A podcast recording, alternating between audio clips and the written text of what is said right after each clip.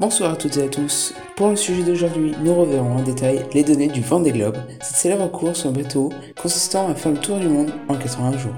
Un invité d'honneur sera parmi nous pour nous faire part de ses connaissances sur le sujet. Sans plus tarder, les chiffres. Nous saluons notre invité d'honneur, monsieur Sirajol, expert en compétition aéronautique. Bonjour Axel. Bonjour Evan. Dans cette course qui se passe sur la mer, 33 marins très expérimentés, autrement appelés des skippers, participent à cette compétition exceptionnelle. 700 000. C'est le nombre de joueurs s'étant inscrits sur le jeu de la course virtuelle, Virtual Regatta. Mais aussi un nombre qui est ressorti ces derniers jours, 954.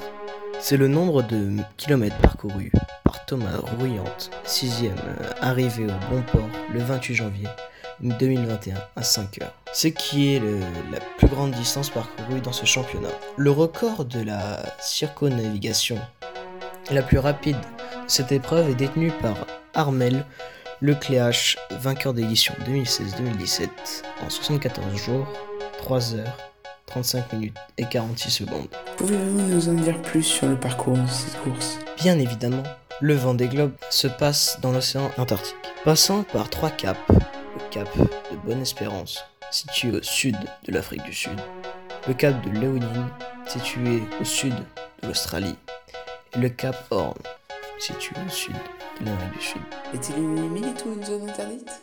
Oui, la zone d'exclusion ne doit pas être franchie par les marins sous peine d'être exclus, comme son nom l'indique. Comment faut-il pour ne pas la franchir, sachant qu'il se situe au beau milieu de l'océan?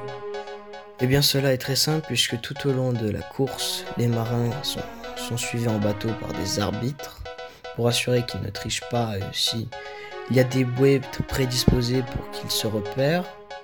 Mais c'est aussi plus important, c'est qu'ils ont leur parcours numérisé sur leur ordinateur à bord, qui leur indique leur chemin, leur trajectoire à avoir. J'ai appris qu'il existe une application pour stimuler une course virtuelle dans le même contexte que le vent des globes. À quoi cela pourrait-il bien servir?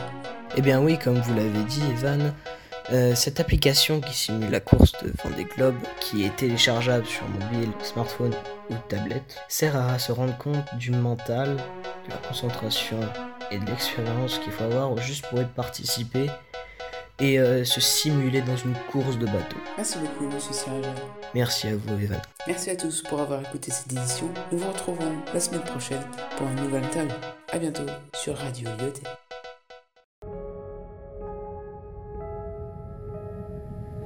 C'était La folle aventure du vent des globes sur Radio Loté.